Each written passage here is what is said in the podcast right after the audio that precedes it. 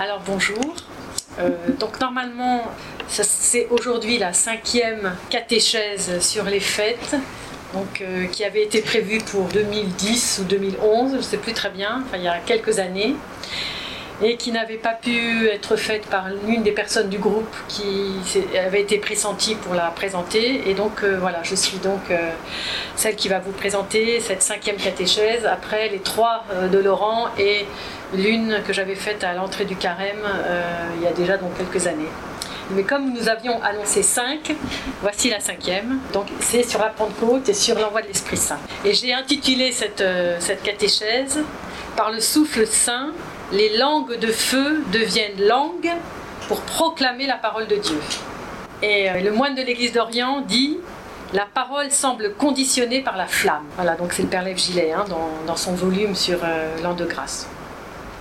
Alors nous avons l'habitude, donc nous sommes actuellement dans le temps pascal, dans le pentecostère, et nous avons l'habitude de dire que Pâques c'est la fête des fêtes, et le Père Schmemann nous dit que c'est l'aboutissement du voyage qui est le grand carême, euh, ce qui est évidemment exact, puisqu'on sort définitivement du carême après, euh, ce grand voyage euh, avec la fête de Pâques. Mais en fait, le terme du chemin, c'est pas Pâques, c'est Pentecôte. Donc ça, c'est très important de, garder de vue que Pâques, on est, voilà, on est, on est dans la fête des fêtes, mais tendu encore vers la réception plénière du Saint-Esprit. Et cette Pentecôte va renouveler chaque baptisé personnellement dans sa grâce personnelle de l'effusion de son baptême, et va renouveler l'Église tout entière dans les dons qu'elle reçoit euh, depuis sa naissance de l'eau et du sang du Christ au pied de la croix et, euh, et lors de la première descente de l'Esprit Saint au Cénacle. Quand nous pensons à cette fête, c'est évidemment immédiatement, pensons en Pentecôte, nous pensons immédiatement au récit des actes, du livre des actes des apôtres, récit haut en couleur, et c'est tout de suite, et c'est bien sûr ce récit d'ailleurs que se fonde, se fonde la fête autour duquel notre liturgie s'est progressivement euh, constituée. Alors qu'est-ce que nous remarquons? Donc nous, nous supposons que ce récit des actes des apôtres est à peu près connu. Je vais en citer quelques parties au long de mon, travail, mon exposé. Donc euh, nous remarquons que c'est juste après l'élection de Matthias, qui donc a rejoint le collège des douze après la, défection de, Judas, que l'Esprit Saint va être donné. Donc il fallait que ce collège des douze soit complet. Première question que nous pouvons nous poser en ce qui concerne Pentecôte, de quelle Pentecôte s'agit-il dans le récit des actes des apôtres? Et nous lisons la première phrase, Le jour de la Pentecôte étant arrivé, les apôtres étaient tous ensemble dans le même lieu. D'ailleurs, entre guillemets, en grec, c'est le jour de les jours de Pentecôte étant accompli, une espèce d'accomplissement des jours. Hein. C'est-à-dire les, comme si c'était les 50 jours, hein, justement tendus vers, euh, vers Pentecôte.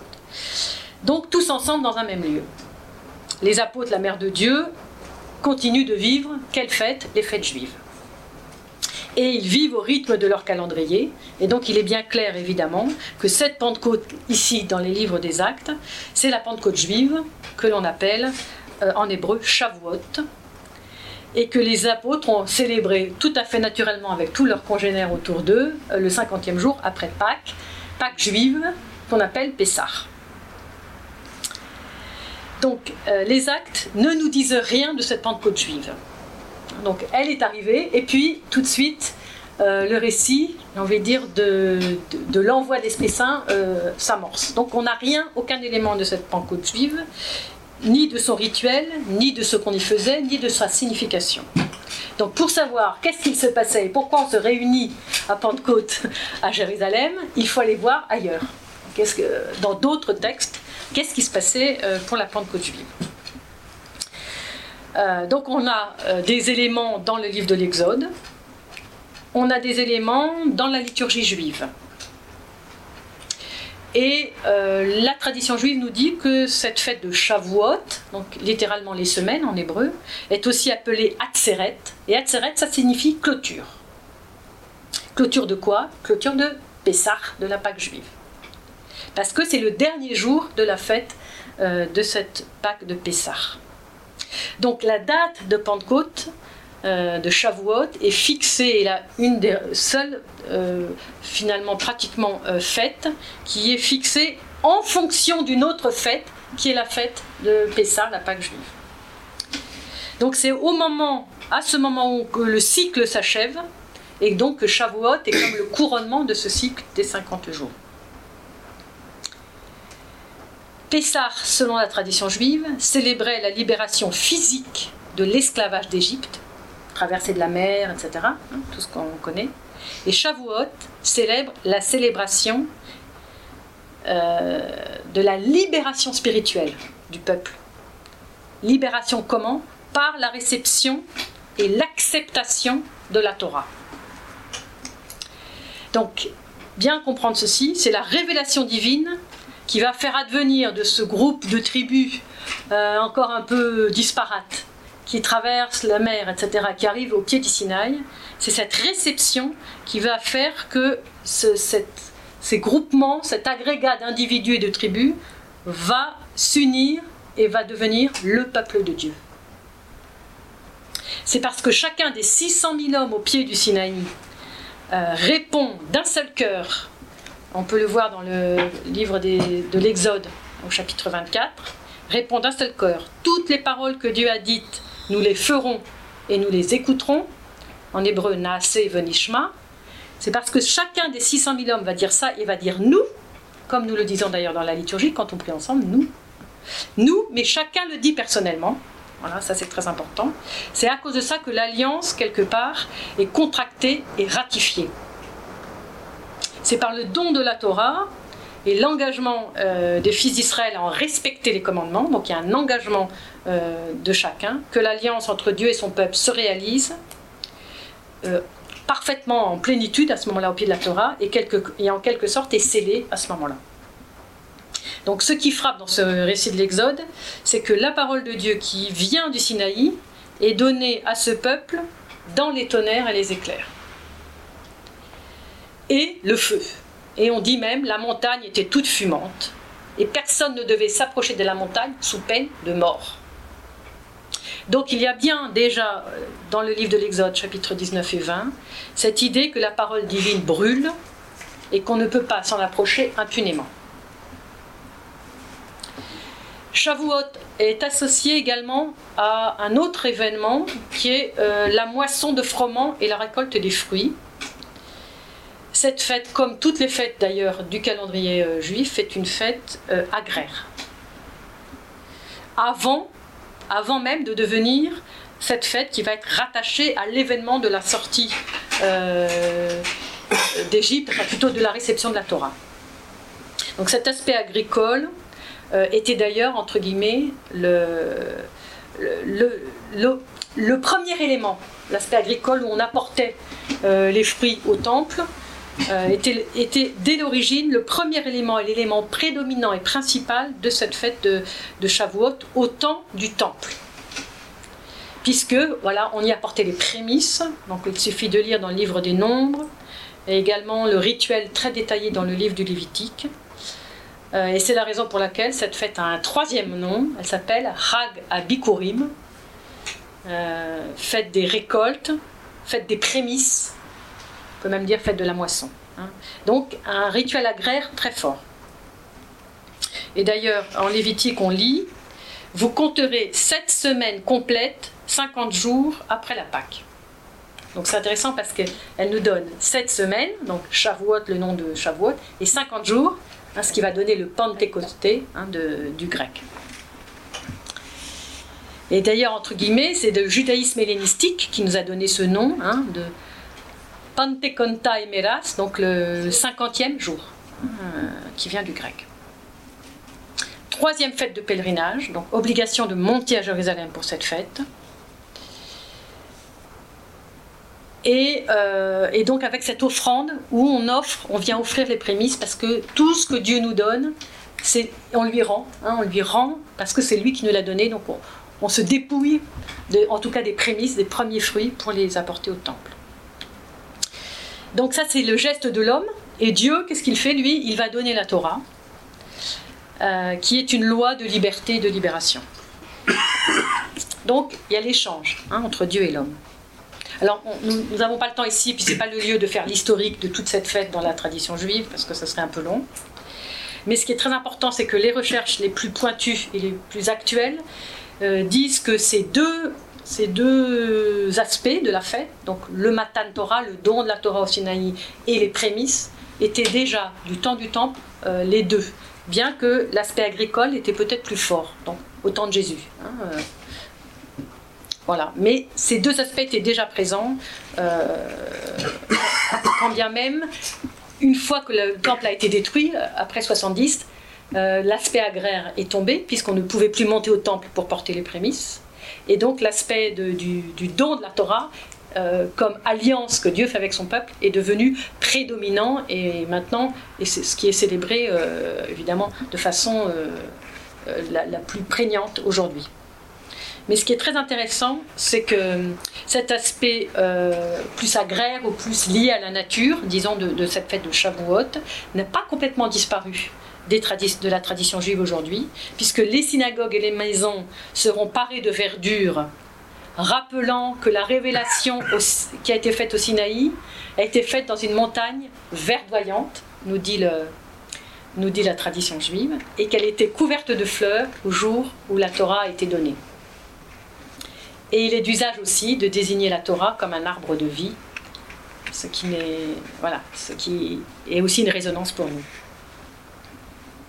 Donc la question que nous pouvons maintenant nous poser, et qui est d'une extrême importance, comment se fait-il que c'est ce jour-là, ce jour du don de la Torah, qui est choisi pour l'envoi sur les disciples réunis en un même lieu de ce que le Père a promis, selon euh, ce que dit l'Évangile? Qu'est-ce que Saint Luc veut nous dire par ce récit d'une importance qui est fondamentale? Est-ce qu'on ne pourrait pas y voir justement une certaine continuité naturelle entre la fête juive de Shavuot, qui provoque précisément les réunions euh, de tous en un même lieu, et de ce qui va devenir la Pentecôte chrétienne? Alors on a déjà remarqué quelques similitudes dans ce que je vous ai dit. C'est toujours 50 jours après Pâques, après la Pâque chrétienne, que nous fêtons Pentecôte. Donc nous avons gardé le rythme. C'est pour nous également euh, la Pentecôte qui marque la clôture, la clôture de, Pâques.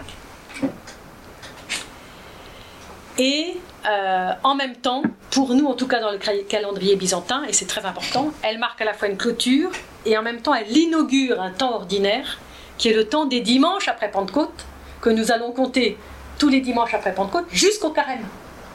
Jusqu'au carême. Donc vous vous sentez clôture et ouverture Hein, qui est le temps de l'Église. Hein. Et nous décorons nos églises de feuillages et de branchages fleuris. Voilà, vous voyez déjà les quelques petites similitudes. De plus, la Torah, arbre de vie, est quelque chose qui nous, résonne, puisque nous savons que cette croix hein, que nous célébrons le 14 septembre ou bien au milieu du carême est l'arbre de vie par excellence pour nous. Ensuite, si on regarde de plus près le récit lui-même des actes des apôtres, on va bien voir qu'il n'est pas euh, sans lien avec le don de la Torah dans le livre de l'Exode. Mais avant d'aller voir plus près, toute petite indication sur les lectures des vêpres que nous avons chez nous dans le rite byzantin euh, sur, euh, sur l'entrée de notre fête de Pentecôte. Qu'est-ce que nous lisons à Pentecôte? Nous lisons trois textes dans les vêpres. Nous lisons le livre des Nombres, le prophète Joël qui vont nous parler de la descente de l'Esprit sur les Hébreux. Et nous lisons Ézéchiel, qui nous parle de la purification que cet esprit va opérer dans le cœur du croyant. Purification pourquoi? Pour que le croyant marche selon les commandements du Seigneur. Tout cela signifie que nous croyons que le Saint-Esprit agit à travers la Torah, et qu'il nous aide pour garder les commandements. Et que nous croyons aussi qu'il a parlé par les prophètes, comme nous le disons dans le credo. Et de même que ce don de la Torah n'a été fait qu'une seule fois au Sinaï, est en fait en réalité un don permanent, et que c'est de façon permanente que le peuple d'Israël est constitué par ce don de la Torah. De même, le don du Saint-Esprit n'a pas été fait seulement une fois euh, de façon ponctuelle, mais comme le dit bien qu'il ait été donné qu'une fois à Pentecôte, hein. mais comme le dit le père Boris Bobrinskoy, il s'agit de l'inauguration d'une effusion permanente des dons de l'Esprit Saint sur l'Église, je rajoute sur chacun de ses membres. Le père Lev Gillet fait remarquer quelque chose aussi d'extrêmement intéressant, donc toujours dans son livre L'an de grâce, sur, la lecture de l'évangile des matines de la fête, puisque c'est l'évangile de Saint Jean où Jésus souffle sur les, disciples. Il dit Cette première venue de l'Esprit n'est pas moins réelle que celle du jour de la Pentecôte. La différence est que le jour de la Pentecôte, l'Esprit descend sur eux avec puissance. Retenons bien ce mot parce qu'on va le retrouver. Euh, il semble que c'est important. Donc c'est sans doute cette puissance, entre guillemets, cette puissance divine qui va caractériser les, manifestations cosmiques. Et c'est là où on va pouvoir aussi faire d'autres liens encore avec le, don de la Torah, puisque les actes des apôtres nous parlent d'un fracas comme celui d'un coup de vent violent qui remplit toute la maison. Et ils virent apparaître, se partageant, des langues comme du feu, et il s'imposa une sur chacun d'eux. Et à ce moment-là, ils sont remplis du Saint-Esprit et ils se mirent à parler en d'autres langues. Que disent-ils? Ils racontent, écoutez bien le terme, ils racontent les merveilles de Dieu. Donc le vent devient souffle saint qui remplit tous les habitants de la maison, et aux langues de feu sur chacun va correspondre un parler en d'autres langues. Au Sinaï, on avait eu le feu, le vent violent, la parole de la Torah, que Dieu donne du haut de la montagne, par l'intermédiaire de Moïse. Et si on écoute bien euh, Exode 19, verset 16, Or, le surlendemain, dès le matin, il y eut des coups de tonnerre, des éclairs, une épaisse nuée sur la montagne, ainsi qu'un très puissant son de trompe, et dans le camp, tout le peuple trembla. Allons un petit peu plus loin. Hugues Cousin, qui est un, exégèse catholique, fait remarquer que dans la Septante, euh, dans le livre du Deutéronome, au chapitre 4, verset 12, euh, Moïse raconte l'événement de cette façon. Dans la Septante, hein, donc dans la Bible grecque. Le Seigneur vous a parlé du milieu du feu, vous avez entendu une voix de parole, voix de parole, phonein, phonein, voix de parole, et vous n'avez pas vu de forme, seulement une voix phonème. Donc, on entend une voix de parole, on ne voit pas de forme, mais seulement une voix, sous-entendu, on, voit une voix. Sous-entendu. D'accord? On va, on va voir qu'est-ce que le texte de la Septante dit après, un peu plus tard. Flavius Joseph, lui, va commenter l'événement en disant Des vents violents, des éclairs terrifiants et de la foudre. Donc, tout est dit déjà dans l'Ancien Testament pour nous dire que, comme si le feu est la matérialisation de la présence divine, puisque Dieu est tout entier, dedans. Donc, résonance de ces manifestations cosmiques entre ces deux événements, qui les rendent proches. Dans un cas, la parole de Dieu est donnée dans le feu, le vent violent, les éclairs, le tonnerre. C'est une parole de révélation. Dans l'autre cas, le Saint-Esprit se manifeste aussi par un vent violent et par du feu qui se divise en langues et qui vient communiquer sa puissance d'une manière intérieure pour chacun, ce qui va conduire les disciples à annoncer cette parole en toutes les langues, parole qui est évidemment révélée en Jésus-Christ, mort et ressuscité. Donc nous remarquons, si on a bien suivi, que le feu de l'esprit se divise en langues qui se posent sur chacun un seul esprit donné à tous, mais de façon personnelle. Si on va regarder le mot langue dans le texte grec des actes des apôtres, on va voir que ce mot est le mot glossa. C'est le même mot qui va désigner les diverses langues et les divers langages avec lesquels les apôtres vont s'exprimer pour se faire comprendre de tous.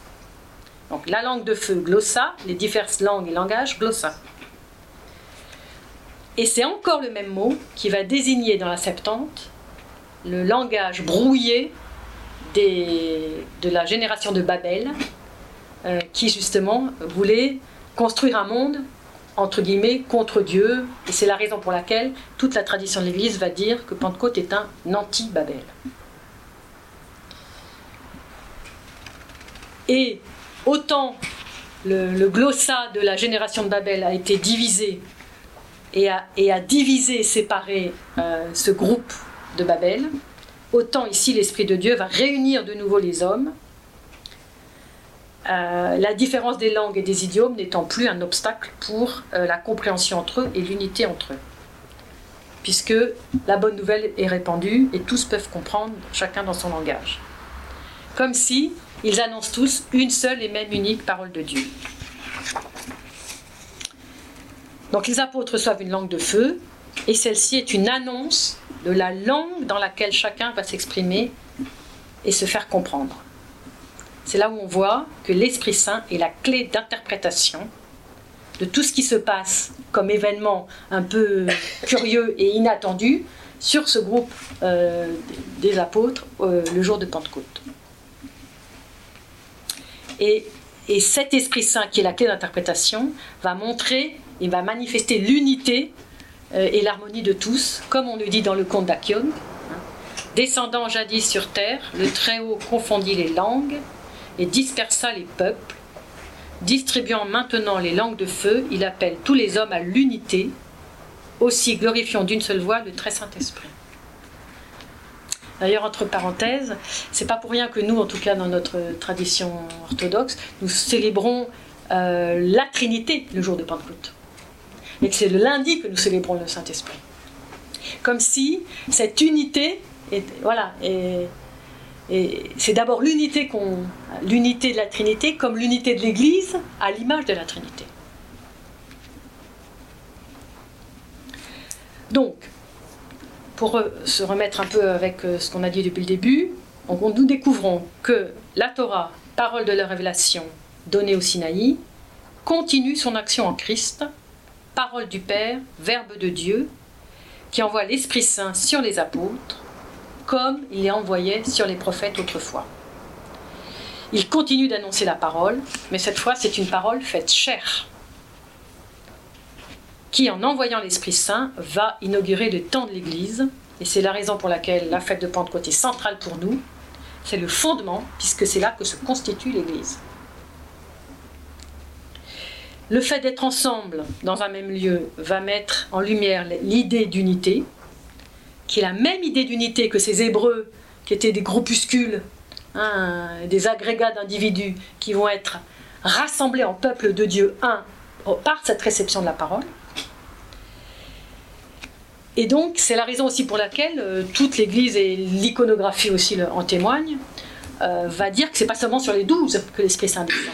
Puisque dans le chapitre 1er, on a parlé des douze, mais juste avant, on a parlé des quelques 120 personnes avec Marie et quelques femmes.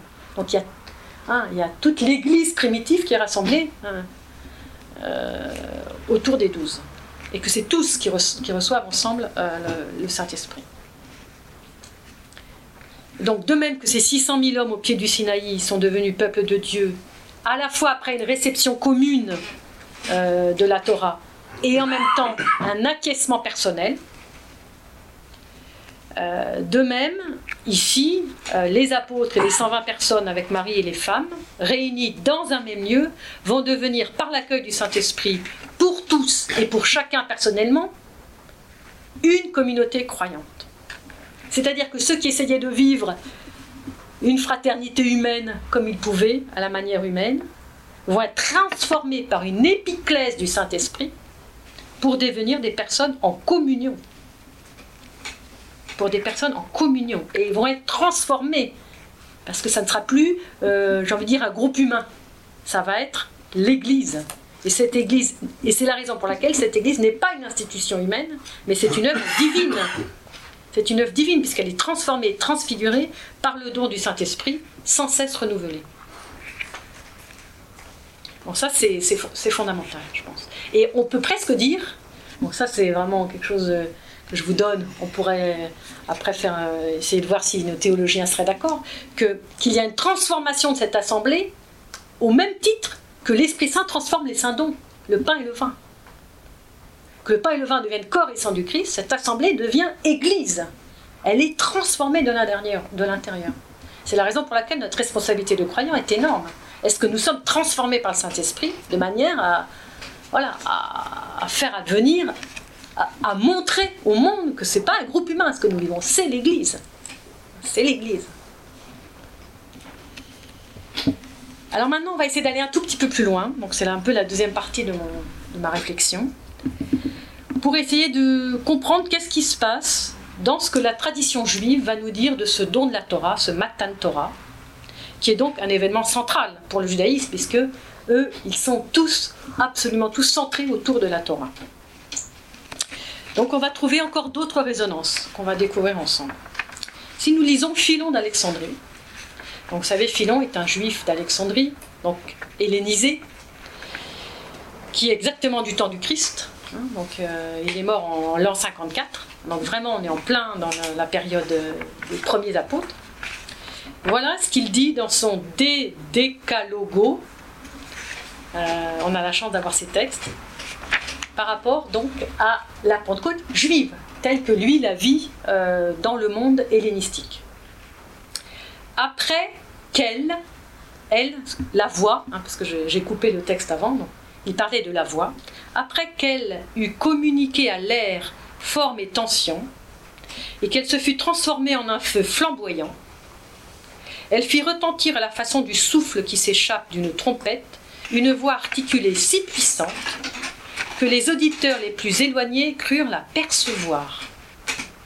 Alors, du sein du feu, qui s'épanchait du ciel, retentit une voix, je suis allée voir, c'est phoné, le même mot, absolument saisissante, la flamme devenant langage articulé, familier aux auditeurs.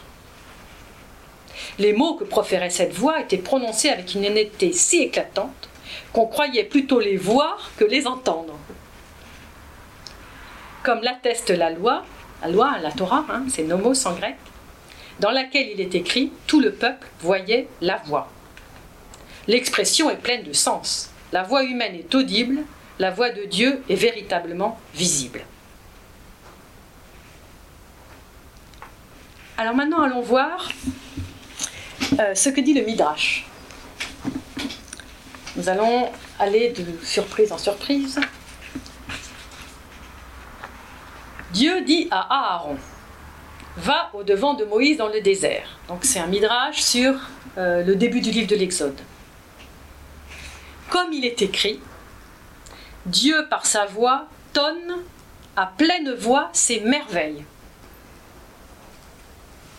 Que signifie tonne ses merveilles Lorsque le Saint béni soit-il donna la Torah sur le Sinaï, il fit voir à Israël par sa voix des merveilles. Comment Le Saint béni soit-il parlait, la voix partait, parcourait le monde entier et revenait. Des cieux, elle passait à la terre, et il regardait vers la terre. Comme il est dit, des cieux, il t'a fait entendre sa voix pour t'éduquer. Sur la terre, il t'a fait voir son grand feu. Et l'Écriture dit, tout le peuple voyait les voix. Il n'est pas écrit la voix, mais les voix. Rabbi Yohanan dit, la voix partait et se divisait en soixante-dix langues, pour que tous les peuples l'entendent car dans la tradition juive, il y a 70 nations, hein, donc 70 euh, langues. Chaque peuple entendait la voix dans sa propre langue. C'est pourquoi l'Écriture dit Voix du Seigneur dans la force. Il n'est pas dit dans sa force, mais dans la force, c'est-à-dire selon la force de chacun d'entre eux. Donc ça, c'est le Midrash sur euh, l'Exode, Rabat 5.9, pour ceux qui veulent aller voir. Donc qu'est-ce que ce Midrash montre? Dieu au Sinaï, en donnant sa Torah, fait voir à Israël par sa voix des merveilles. Il s'agit donc d'une voix qu'on peut regarder et entendre. Le texte parle des voix, et donc l'interprétation du, Midrash, donc des rabbins, c'est de dire c'est des voix parce qu'il y en a c'est 70 langues pour les 70 nations de la terre. Donc pour tous les peuples, chacun dans sa langue. Donc, première surprise pour nous, nous retrouvons avec cette même idée euh, dans le texte des Actes des Apôtres. Le lien entre la voix, la parole et le feu, déjà suggéré ici, est encore plus clair dans le récit des Actes des Apôtres et va être encore plus clair euh, dans un autre midrash, dans le Talmud de Babylone au traité Shabbat. Rabbi Yohanan dit Que signifie ce qui est écrit Le Seigneur a donné une parole annoncée pour une armée nombreuse. Chaque parole qui sortit de la bouche de la toute-puissance se divisa en 70 langues. Il a été enseigné dans l'école de Rabbi Ishmael. Est-ce que ma parole n'est pas ainsi comme le feu, oracle du Seigneur, et comme un marteau qui fait voler en éclats le rocher De même que ce marteau fait que le rocher se divise en de nombreuses étincelles, de même chaque parole qui sortit de la bouche de la Toute-Puissance se divisa en 70 langues. Donc, caractéristique des théophanies, le feu. Alors on pense toujours au feu du Sinaï, mais il y avait déjà le feu du buisson ardent. Et puis il y a le feu chez les prophètes, le feu qui descend du ciel, quand Élie, avec les 400 prophètes de Baal, dit à Dieu, ben, s'il y, a une offrande sur laquelle tu vas faire descendre le feu, ça va être la mienne, ça va pas être les prophètes de Baal. Et d'ailleurs, quand les, prophètes voient que le feu descend sur l'offrande d'Élie, ils disent, c'est le Seigneur qui est Dieu, c'est le Seigneur qui est Dieu. Donc il y a bien une, presque une identification, sinon de Dieu, au moins de sa parole, de sa présence dans ce feu. Et quand dans le livre d'Isaïe, l'ange touche Isaïe avec sa, braise, hein, dont la cuillère pour nous, dans la tradition orthodoxe, est le symbole, enfin, et le, le reste, pour nous, voilà, ceci a touché tes lèvres, c'est du feu. Et c'est pour ça que tu es purifié. La différence, c'est que ici, dans la tradition du Sinaï, Dieu n'emploie aucun intermédiaire pour envoyer son feu. En acte 2, Dieu veut avoir besoin des apôtres, pour que cette langue de feu devienne langue brûlante sur, sur les lèvres, de manière à annoncer une parole pleine de feu, on pourrait dire. Troisième midrash, Mechilta de Rabbi Ishmael, deuxième siècle, hein, donc très ancien. Commentaire donc du livre de l'Exode au chapitre 20. Et tout le peuple voyait les voix et les lueurs et la voix du chauffard et la montagne fumante. Il voyait le visible et entendait l'audible. Parole de Rabbi Ishmael. Rabbi Akiba dit Il voyait et entendait le visible. Il voyait une parole de feu qui sortait de la bouche de la Toute-Puissance et qui se gravait sur les tables comme il est dit, voix du Seigneur qui grave des flammes de feu. Psaume 29. Mais combien de voix y avait-il et combien de lueurs y avait-il? En réalité, on faisait entendre à chaque homme, selon sa force, comme il est dit, voix du Seigneur dans la force. Donc on retrouve des éléments hein, des deux midrash d'avant, euh, resynthétisés un peu différemment, mais là, la, nuance, c'est que donc Rabbi Akiva dit une parole de feu qui sort de la bouche de la Toute-Puissante et qui se gravait sur les tables. Alors vous savez, ce mot gravé hein, est très très important dans la, dans la, tradition juive, puisque Dieu a gravé ces paroles sur les, les, dix tables, enfin les deux tables, hein, les dix paroles sur les deux tables, et que ce mot gravé, euh, en hébreu, est exactement le même mot euh, avec d'autres voyelles pour dire liberté, chérut. Charout gravé, Cherout liberté. Donc c'est une loi de liberté. Pour être, pour faire, voilà, justement, pour être vraiment dans cette liberté spirituelle que c'est pour ça que, Dieu donne. Or, ce qui est très intéressant, c'est que dans la tradition massorétique, donc texte hébreu, donc on l'a bien vu ici, les rabbins le lisent comme ça, c'est les voix, et que c'est comme ça qu'ils interprètent qu'il y en a 70 langues, etc. Dans le texte grec, dans la Septante, tous les peuples voyaient la voix, les torches, la voix de la trompette et la montagne fumante, dans le livre de l'Exode. Mais ce qui est intéressant, c'est que la Septante dit Et donc c'est jamais traduit comme ça dans nos langues en français. Tout le peuple voyait la voix. Donc il y a bien une matérialisation de la voix de Dieu. Je pense que ça, c'est quand même important. Alors maintenant, qu'est-ce que disent les pères? Alors là, on va de surprise en surprise. Parce que tout ça est dans une consonance absolument euh, étonnante. Théodoré de Cire, euh, patrologie grecque 80, 106, 10, 63, 393, 466. Voix du Seigneur sur les eaux. Dieu de gloire a tonné. Voix du Seigneur dans la puissance. Voix du Seigneur dans la magnificence. Psaume 28. Donc il cite, il cite le même psaume que ce qu'ont cité les rabbins. Et voilà commentaire. L'histoire des actes. Non, il cite le même psaume, psaume et il passe immédiatement aux actes. Donc vous voyez l'étonnement déjà de faire le lien entre les deux. L'histoire des actes nous enseigne les faits qui concordent. Il y eut une voix venue du ciel, comme par un violent coup de vent. Par voix, il veut dire la grâce de l'Esprit qui remplit les apôtres de force et de puissance. Et lui, voilà comment il traduit. Voix du Seigneur qui tranche la flamme de feu. Tout à l'heure, on avait voix du Seigneur qui grave. Ici, donc traduction par rapport au grec, voix du Seigneur qui tranche la flamme de feu, recevant la grâce de l'Esprit Saint sous l'aspect de feu, le cœur, cœur dans le sens de chant, du chant, pas le cœur CH, euh, euh, voilà. Le cœur des saints apôtres fut illuminé, mais non consumé. Voilà, donc déjà, vous voyez, on sent des résonances qui se continuent euh, j'ai envie de dire, après. Le, donc, c'est pas pour rien que ces deux Pentecôtes ont quelque chose à voir ensemble. Jean Chrysostome.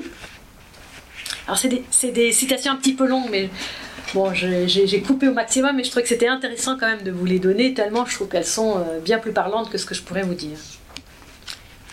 Qu'était cette Pentecôte?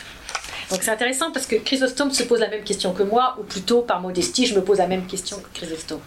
Mais première chose quand même, c'est qu'il faut poser des questions au texte. Qu'est-ce que c'est que cette Pentecôte? Première question qu'il faudrait se poser quand on, le jour de la Pentecôte est arrivé, de quoi on parle? Donc, Chrysostome pose la question. Et écoutez bien ce qu'il répond. Donc lui, il connaît bien. Hein. C'était l'époque où il fallait porter la faucille dans les moissons, l'époque où il fallait recueillir les fruits. Telle est la figure. Voici la vérité. Le temps étant venu de lancer la faux de la parole évangélique et de recueillir la moisson. Donc on passe tout de suite dans la typologie euh, voilà, de la moisson euh, de la bonne nouvelle. L'esprit lui-même prend son essor, pareil à une faux tranchante. Citation, et vous allez tout de suite savoir d'où ça vient. Levez les yeux, dit le Christ, et voyez les campagnes déjà blanches pour la moisson il prend tout de suite une autre citation de l'Évangile pour dire de quelle moisson il s'agit. Et également, la moisson est abondante et les ouvriers peu nombreux. Lorsque les jours de la Pentecôte furent accomplis, non pas avant la Pentecôte, mais en quelque façon au cœur même de la Pentecôte. Donc c'est bien parce que quand je découvre Chrysostome, je me dis, bon, ça, correspond à peu près à ce que j'avais senti en lisant le texte. Et soudain se fit entendre un bruit venant du ciel, et il remplit toute la maison. C'est pour exprimer l'impétuosité de l'esprit. Remarque que tous sont rassemblés en un même lieu, en sorte que ceux qui sont présents puissent croire et devenir dignes de foi. Mais ce n'est pas tout. Il y a encore plus étonnant. Et des langues leur apparurent qui se partagèrent semblables à du feu. Il dit semblable, pour que tu ne penses rien de matériel de l'esprit. on est au IVe siècle, hein, donc on essaie de voir qu'est-ce que c'est que cet esprit, on essaie de comprendre. Je ne sais pas si Saint Basile avait déjà écrit son traité du Saint-Esprit, mais voilà, donc l'esprit n'est pas matériel. Donc ne nous imaginons pas qu'il y ait quelque chose de matériel. Comme du feu et comme un vent, ce n'était pas un simple courant d'air. Lorsque l'esprit dut se manifester à Jean, c'est comme sous l'apparence d'une colombe qu'il vint sur la tête du Christ. Et maintenant qu'il s'agit de convertir toute une foule comme du feu. Donc comparaison très intéressante entre cet esprit sur le Christ au moment du baptême, cet esprit sur la foule, mais là, comme c'est une foule, il fallait du feu. Hein. et il se posa sur chacun d'eux, il demeura et s'y établit. Car se poser signifie un état fixe et permanent. Mais est-ce qu'il est venu seulement sur les douze et pas sur les autres? Assurément, il est venu sur les 120. C'est pourquoi Pierre invoque le témoignage du prophète, et tous furent remplis du Saint-Esprit. Ils ne furent pas seulement, ils ne reçurent pas simplement la grâce de l'Esprit, ils en furent remplis.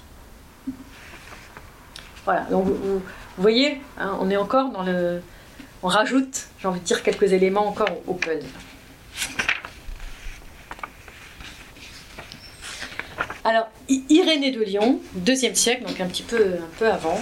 Alors lui, c'est très intéressant parce qu'il va parler de l'Esprit Saint euh, pour, en nous montrant l'aspect de l'unité du peuple. Voilà ce qu'il dit.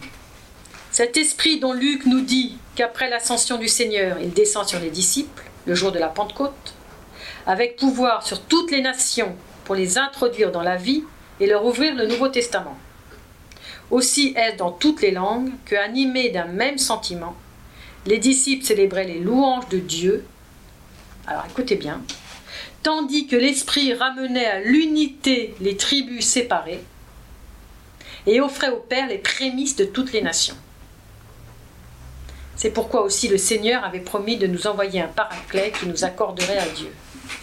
Donc ce que je remarque là, c'est ça, c'est l'Esprit ramène à l'unité les tribus séparées. Matan Torah, don de la Torah, au, pied du Sinaï, des tribus, voilà, des morceaux de, d'agrégats de tribus, voilà, quelque chose qui est séparé, quelque chose qui n'est pas encore unifié. L'esprit, donc ce Matan Torah, ce don de la Torah, est pour Irénée comme l'esprit qui rassemble. Et il offre au Père les prémices de toutes les nations, c'est-à-dire que les nations vont être introduites aussi à, l'héritage de cette unité pour former un peuple. Donc on est bien là dans quelque chose de, j'ai envie de dire, où la, primitive Église, elle est composée et de juifs et de, et de païens. Donc il y, a tout le monde qui est là.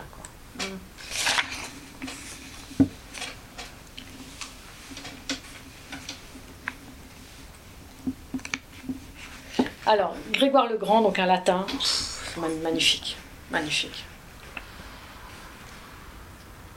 Alors lui, il dit que c'est sous forme de langue de feu que l'esprit se montre. Pourquoi? Parce que cet esprit est coéternel au Fils. Il dit, rien n'est plus proche de la, la parole que la langue. Et que le Fils est la parole du Père. Or, puisque c'est par la langue que se forme la parole, l'esprit est apparu sous forme de langue. En sorte que quiconque est touché par l'Esprit Saint confesse celui qui est la parole de Dieu, c'est-à-dire le Fils unique.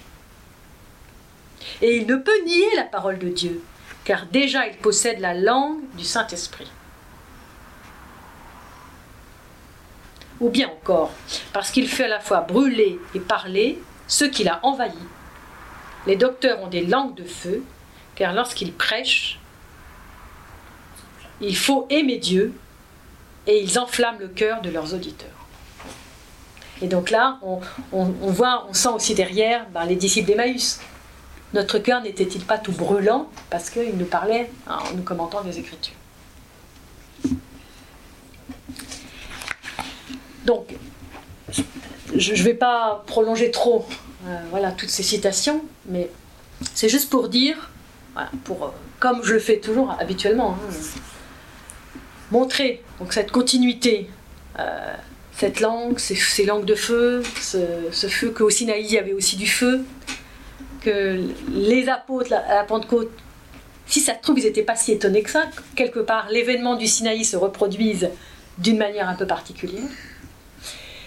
Et ils sont comme les prophètes, habités de, l'Esprit Saint, envoyés pour, pour annoncer la parole, et, qui est la, la parole du Christ, qui est le Christ incarné, verbe, verbe de Dieu, verbe du Père. Alors je vais terminer par un, par un petit, petit récit extrêmement drôle qui est dans le Talmud de Jérusalem, d'un d'un juif qui raconte que son père était un éminent, un éminent personnage de Jérusalem, et que, euh, comme tous les éminents personnages, il étudiait la Torah, etc. Et le jour où son fils est né, donc celui qui raconte, euh, donc il a eu huit jours, et puis un bout de huit jours, quand le fils naît, ben, on fait la circoncision, et puis quand on fait une circoncision, ben, on invite tous ses amis. Et donc, il raconte, le jour de ma circoncision, euh, tous les grands personnages de Jérusalem sont venus euh, voilà, pour célébrer la, fête de la circoncision du fils. Et donc mon père les installe, etc., dans la maison.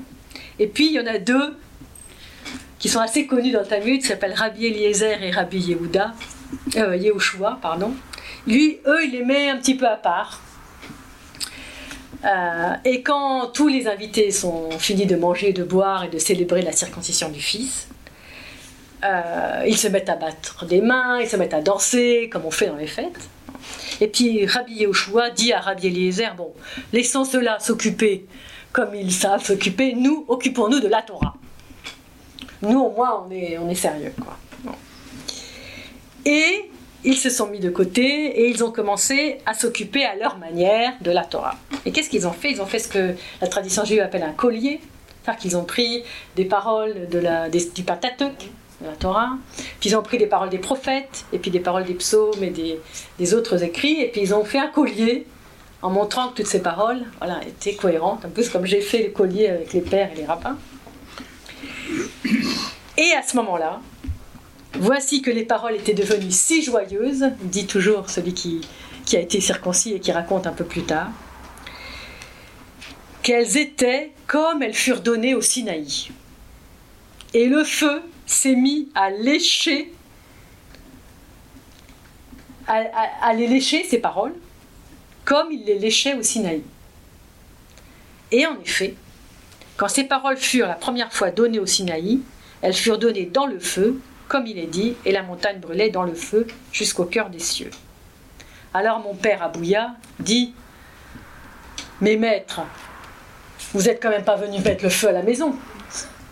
Mais non, mais non, nous sommes venus faire d'un collier et le feu du Sinaï est tombé sur nous. Nous ne faisons que méditer, nous émerveiller de la Torah. Ah, bon, eh bien, si c'est ainsi, je consacrerai mon si la force de la Torah est si forte, je consacrerai mon fils à l'étude de la Torah.